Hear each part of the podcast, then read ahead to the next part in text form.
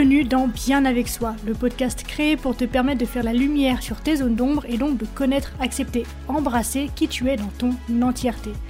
Ce voyage en toi que je te propose est la promesse de vivre une plénitude émotionnelle ineffable et la liberté absolue d'être qui tu es.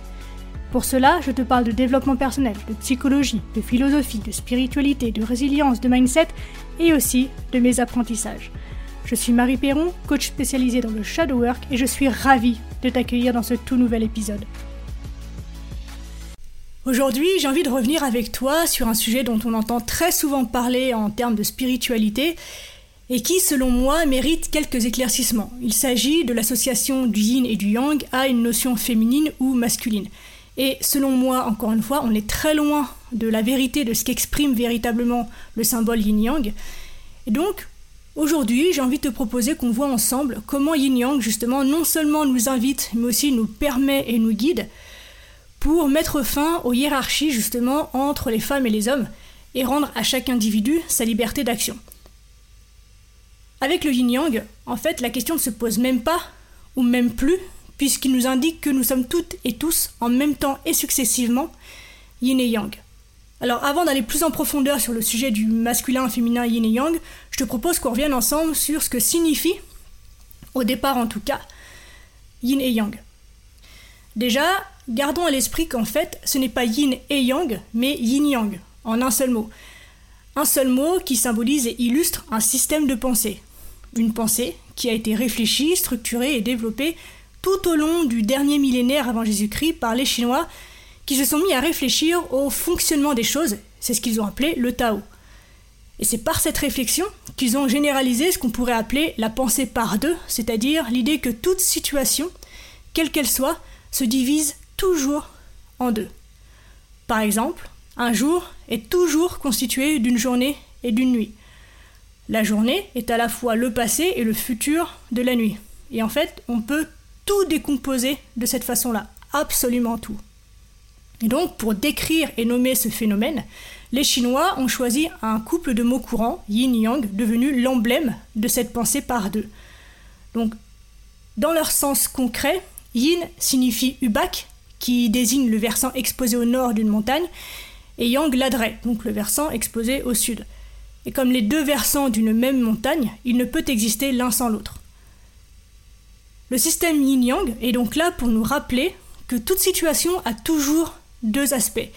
Yin et yang ne sont donc pas semblables, mais ce ne sont pas non plus des entités contradictoires ou opposées. Yin, par exemple, marque le début d'un orage, et yang va venir marquer sa fin. L'autre aspect du monde que nous invite à penser yin-yang est que tout change tout le temps. Autrement dit, une chose peut être à la fois une et son contraire. Tout dépend en fait du moment et de l'endroit à partir desquels on l'observe. Ainsi, les deux aspects d'une même situation oscillent en permanence dans un battement infini. Il y a une phrase dans le Yi Jing, qui est le texte fondateur de la civilisation chinoise, qui résume très bien cette pensée, qui est la suivante Un aspect yin, un aspect yang, c'est ainsi que tout fonctionne. On commence donc ici à voir se dessiner l'idée que dire que yin représente le féminin et yang le masculin est en fait incorrect.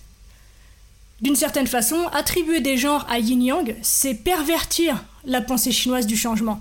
Et je suis sûre que, comme moi, tu as déjà pu régulièrement lire ou entendre des affirmations du type le yin est le principe de la lune, de l'ombre, du froid, de la féminité, il invite au repli, au repos, voire à la passivité, alors que le yang serait plutôt présenté comme le principe du soleil, de la lumière, de la chaleur, de la masculinité, et invite, lui, au déploiement des énergies, à l'activité, voire même parfois à l'agressivité.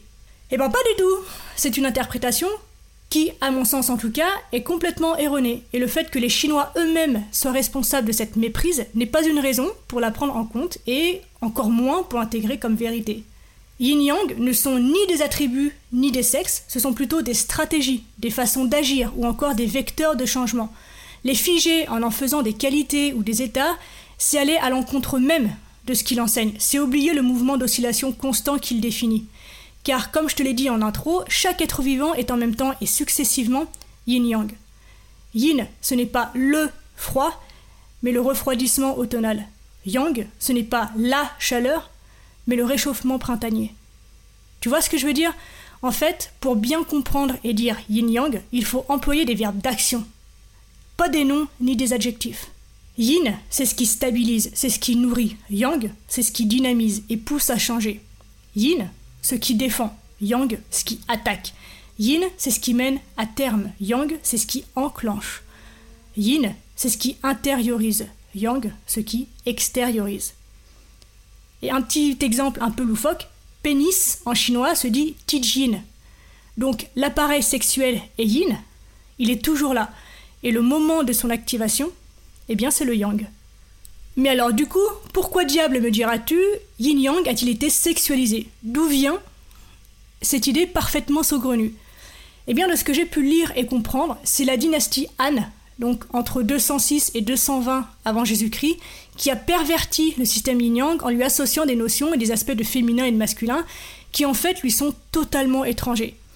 Et pourquoi cela a-t-il été mis en place Eh bien, a priori, dans le but de légitimer la restriction injuste de l'espace autorisé aux femmes et du respect qui leur est dû. Si on se penche un peu sur la graphie ancienne de l'idéogramme du mot femme, on peut discerner une silhouette d'un personnage assis sur ses talons, les deux mains croisées au-dessus des cuisses. Dans l'Antiquité, cette posture était celle de l'assise noble. La femme croise les mains pour se différencier des esclaves qui, eux, se présentaient les mains ouvertes. Mais les Han ont décrété que dans l'idéogramme, en fait, ce personnage de femme était en réalité à genoux, dans une posture donc de soumission. Qui plus est, en partant de l'idée pourtant juste du mouvement centripète de yin et centrifuge de yang, ils ont dévoyé yin-yang pour justifier l'enfermement des femmes dans la maison, leur exclusion de la place publique et leur suggestion aux hommes.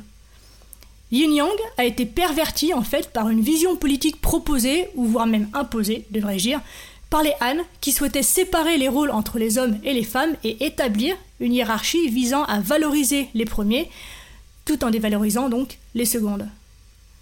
Ensuite, eh la graine étant semée, on a continué à dévaloriser les femmes au nom du respect de ces prétendues traditions.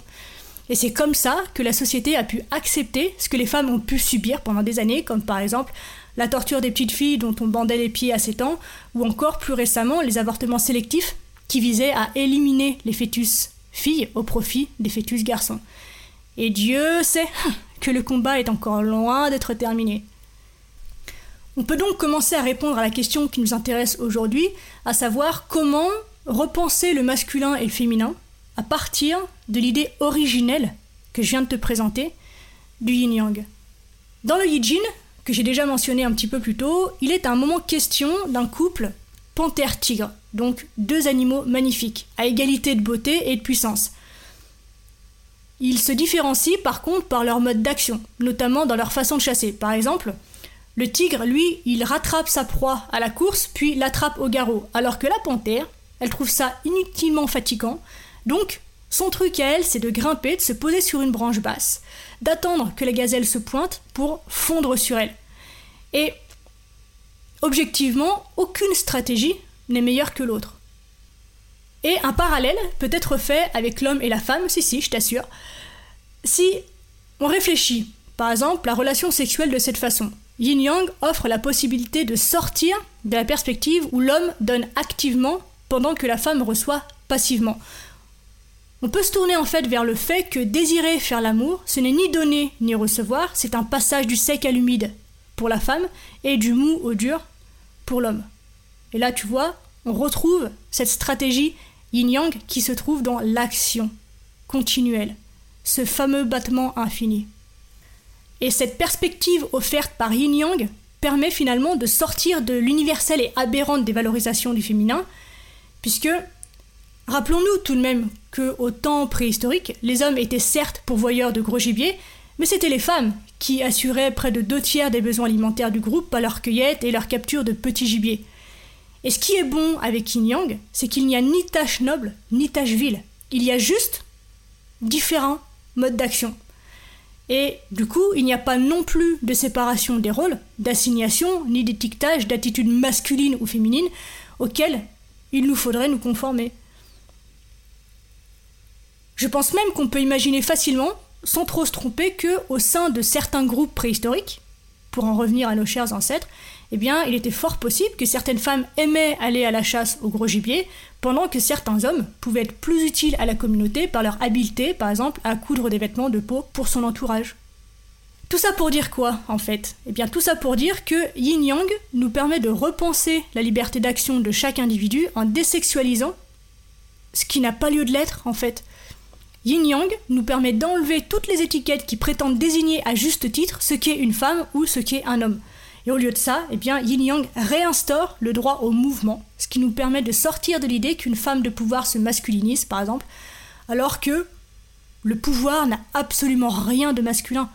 Tout être, indépendamment de ce qu'il est, peut agir en yin ou en yang selon les moments, en fait, et les stratégies adaptées au moment, un moment qui change sans arrêt.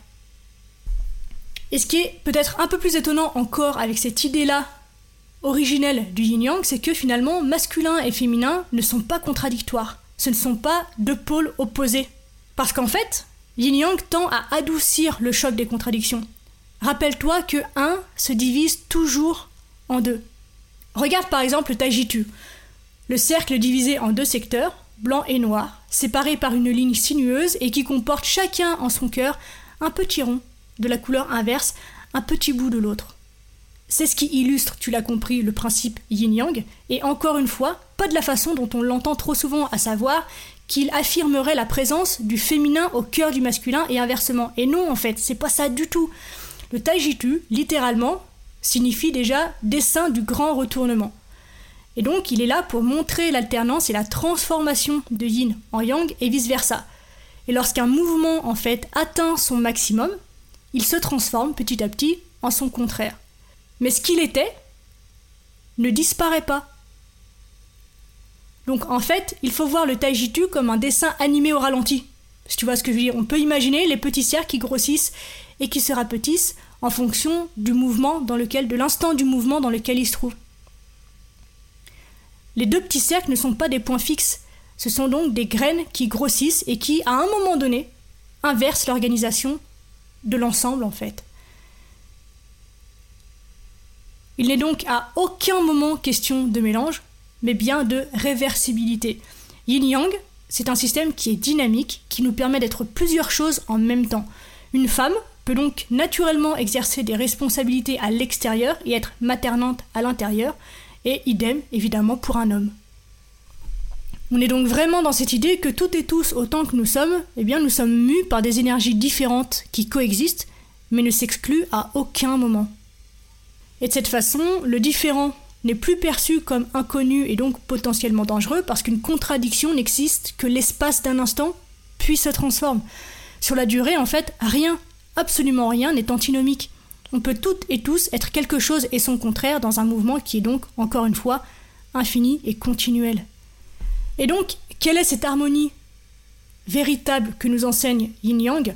Eh bien, contrairement à une idée qu'une fois encore je considère comme fausse et qui circule à son sujet, l'harmonie ne consiste pas, selon moi en tout cas, à se conformer aux attributions sociales, mais à adapter sa stratégie à la situation et à son évolution. C'est la voie de la souplesse. C'est oser sortir des cases et des modèles féminins ou masculins pour revenir à l'écoute du contexte de son propre élan.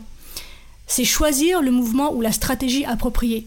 Yin-yang existe en chacun d'entre nous et peut être tantôt réceptif et nourricier, tantôt actif et déterminé.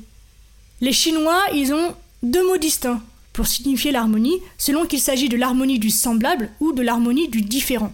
Et un de leurs proverbes dit les semblables ont un accord facile, les contraires ont un accord fécond. Chacun s'enrichit en osant autant de stratégies yin que yang, en s'autorisant l'harmonie de différents modes d'action, peu importe finalement qu'ils soient étiquetés de féminin ou de masculin. Enfin, nous gagnerions tous à nous réapproprier et à multiplier les stratégies yin qui ont été trop longtemps dévalorisées. Yin est moins visible et peut apparaître au premier abord comme un pas en arrière, voire même une non-stratégie, contrairement à Yang qui concentre l'action en un instant donné. Et pourtant, la réaction Yin, secondaire, réfléchie, maîtrisée, qui joue sur le temps et la durée, sur le rythmique et le cyclique, est justement celle qui est la plus valorisée et la plus conseillée par le Jin, le classique des changements, le grand livre du Yin Yang. On arrive déjà à la fin de cet épisode. Merci de l'avoir écouté jusqu'au bout. J'espère qu'il t'a plu. Si c'est le cas, n'hésite pas à me le faire savoir et à m'encourager en mettant un commentaire ou 5 étoiles sur Apple Podcast ou encore Spotify.